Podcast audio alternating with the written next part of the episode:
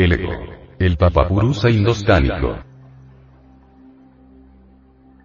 Incuestionablemente, tal como Jesús de Nazaret expulsó a los mercaderes del templo interior, así cada uno de nosotros debe eliminar a los infieles. Esos son los eternos enemigos de la noche que están dentro de nosotros mismos, aquí y ahora. Estos enemigos son los traidores de los cuales habló el profeta Mahoma en el Corán. Esos son los diversos agregados psíquicos que personifican a nuestros defectos psicológicos. En tanto continúe el ego, el yo dentro de nosotros, incuestionablemente la conciencia, la esencia, nuestra pequeña porción de alma humana, continuará dormida. Solo aniquilando al ego adviene el despertar. Solo el despierto podrá comprender los misterios de las enseñanzas de nuestro Señor el Cristo, de Buda, de Quetzalcoatl, de Krishna, de Zoroastro, de Fuji, etc. Las doctrinas solares, las enseñanzas crísticas ofuscan a los moradores de la Tierra, porque estos llevan al ego dentro de sí mismos. Son enseñanzas que jamás pueden ser comprendidas por gentes cargadas de yoes. Las multitudes tienen la conciencia dormida. Y estará dormida en tanto continúe el ego, el yo dentro de nosotros. Solo aniquilando al ego adviene el despertar. Solo el despierto podrá comprender los misterios crísticos. El ego es un conjunto de entidades horripilantes. Cristalizar alma en nosotros, es posible disolviendo el ego animal. Necesitamos disolver los elementos psicológicos indeseables para cristalizar el alma en nosotros. Debemos convertirnos en pura alma. En paciencia poseeréis vuestras almas, dice el Evangelio crístico. Esto es posible a base de trabajos conscientes y padecimientos voluntarios. Alma, es todo ese conjunto de fuerzas, poderes, virtudes, esencias, etc. que cristalizan en nosotros cuando el ego animal se disuelve. Cada vez que un defecto psicológico se disuelve, cristaliza en nuestro interior alguna virtud, algún poder, etc. La disolución total de todos los defectos implica la cristalización integral del alma en nosotros. El verdadero amor se haya depositado en la esencia o conciencia. Desgraciadamente, la esencia, la conciencia, se halla embotellada entre los agregados psíquicos, vivísimas representaciones interiores de nuestros defectos de tipo psicológico. Aniquilando los agregados psíquicos, se libera la esencia y resplandece el amor. No debemos confundir al ser con el yo. El yo es una abominación. El yo está compuesto por millares de agregados psíquicos que personifican a nuestros defectos psicológicos. Muriendo el ego, dejando de existir, se logra la redención. El ego es maldad, perversidad. El venerable maestro, Samael Aumeor, en su admirable obra, el Parsifal de Velado, nos habla del yo de la psicología experimental de esta manera. Los viejos ermitaños de la sagrada tierra del Ganges tienen la costumbre de visualizarlo mentalmente en el lado izquierdo de la cavidad del estómago y de la medida del dedo pulgar. Se lo imaginan con fiero aspecto, ojos y barba de color rojo y sosteniendo espada y escudo con el ceño fruncido, figura simbólica de todos nuestros defectos psicológicos místico momento inolvidable de exótica beatitud oriental es aquel en que los ancianos anacoretas cantan sus mantras sagrados y se concentran extáticos en la región del ombligo. En esos instantes deliciosos de insospechable dicha, el yogi debe pensar en el papapurusa imaginándoselo reducido a cenizas entre el fuego que chisporrotea. Lágrimas de profundo arrepentimiento por las faltas cometidas desde los antiguos tiempos, caen de los ojos del penitente quien en el silencio santo suplica a su Madre Divina Kundalini elimine de su interior tal o cual defecto psicológico. Así es en verdad como el sadaka va muriendo de instante en instante. Solo con la muerte adviene lo nuevo. El Papapurusa es el ego lunar, el Mefistófeles de Goethe, el espantoso Klingsor de la dramática wagneriana. A todas luces resalta con entera claridad meridiana el hecho terrible de que el Papapurusa no tiene legítima individualidad, no es un centro único de comando, no es un rayo particular. Cada idea, cualquier sentimiento, una y otra sensación, es fuera de toda duda un yo diferente, distinto. Esos yoes múltiples no están ligados entre sí, ni coordinados en modo alguno. Cada uno de ellos depende realmente de los variados cambios exteriores. Tal yo sigue fatalmente a tal otro, y algunos hasta se dan el lujo de aparecer acompañados de otros, pero es obvio que no hay en ello ni orden ni sistema.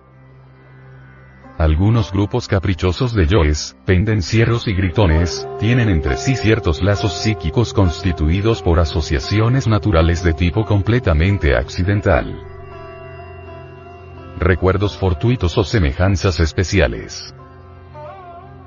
Es ostensible que cada una de estas fracciones del horrible Papapurusa, cada uno de estos agregados psíquicos o yoes, representa, en un instante dado, una ínfima parte de todas nuestras funciones psicológicas, empero, es incuestionable el que en lo particular cualquier tipo de yo cree muy sinceramente representar el todo.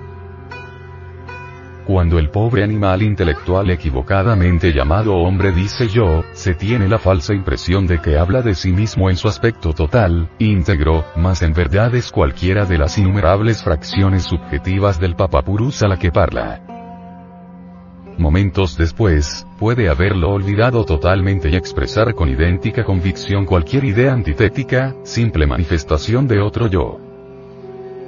Las múltiples contradicciones de tipo psicológico tienen por fundamento el yo pluralizado, las variadas fases del papapurusa. Todo aquel que quiera librarse del ego debe entablar un combate contra sí. El aspecto grave de todos estos procesos psíquicos es que en verdad el pobre humanoide racional nada recuerda de tal cosa.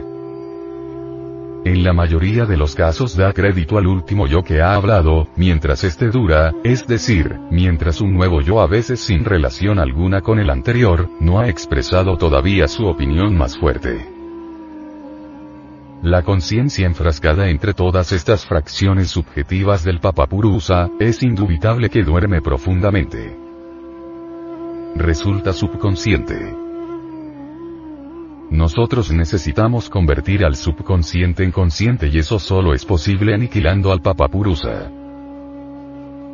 Para finalizar el presente capítulo conviene analizar algunas palabras muy interesantes del sánscrito, veamos. Amkrita Baba. El significado de estos dos términos indostánicos es, condición egoica de nuestra propia conciencia. Es obvio que la conciencia embutida entre todos estos agregados psíquicos que constituyen el Papapurusa, se procesa fatalmente en función de su propio embotellamiento. Vidya. Palabra misteriosa, término sánscrito lleno de honda significación.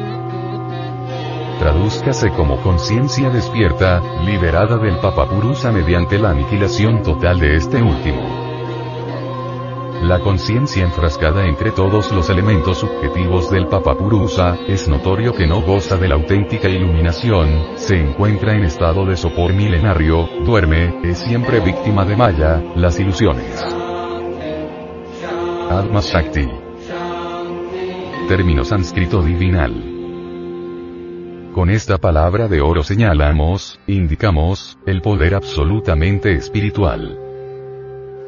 Por secuela, consecuencia, corolario, podemos y hasta debemos enfatizar la idea clásica de que la conciencia no puede gozar del legítimo poder espiritual mientras no se haya liberado íntegramente de su condición egoica. El Parsifal wagneriano protegido con las armas de Vulcano redujo a polvareda cósmica al monstruo de las mil caras, el famoso Papapurusa. Solo así, pudo reconquistar la inocencia en la mente y en el corazón.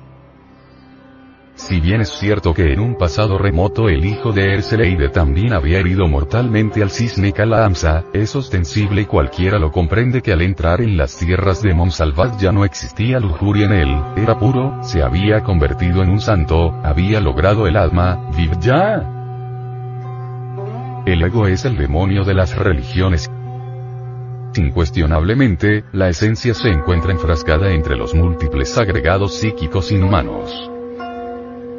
Tales agregados personifican a nuestros defectos psicológicos. Ira, codicia, lujuria, envidia, orgullo, pereza, gula, etc.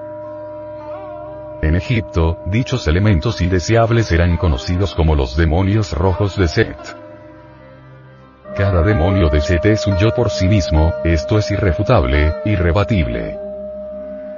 En tanto la esencia anímica continúa embotellada entre los demonios rojos de Set, la conciencia se procesará en virtud de su propio embotellamiento.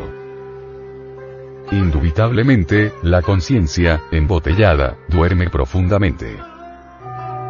Las gentes viven dormidas, inconscientes. Así existen, trabajan, sufren. Sin embargo, piensan que están despiertas.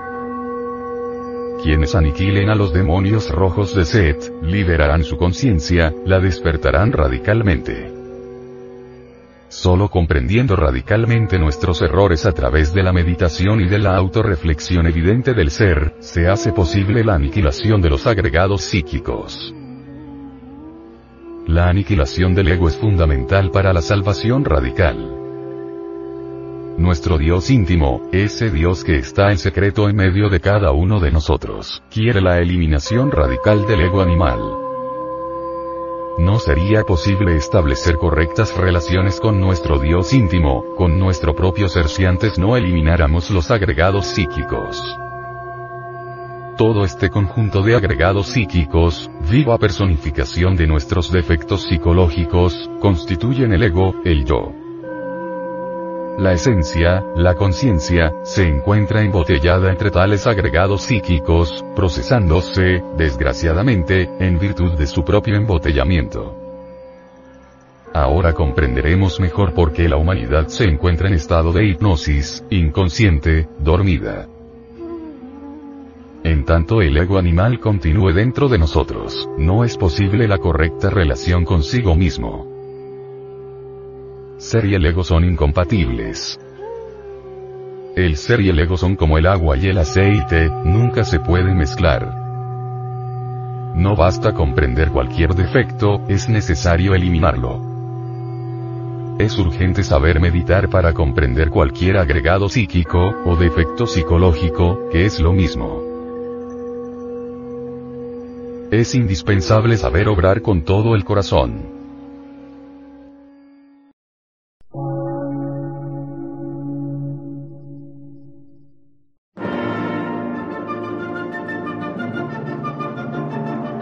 Emisora, gnóstica, transmundial.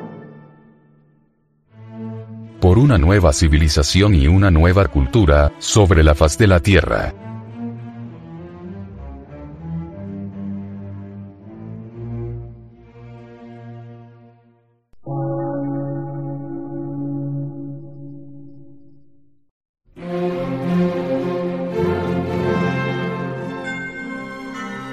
De radiodifusión.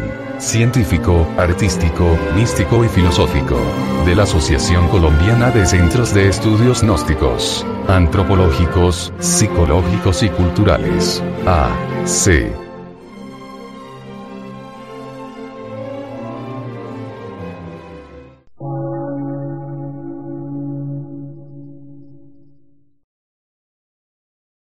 Lectura en movimiento. Difusión sin fronteras.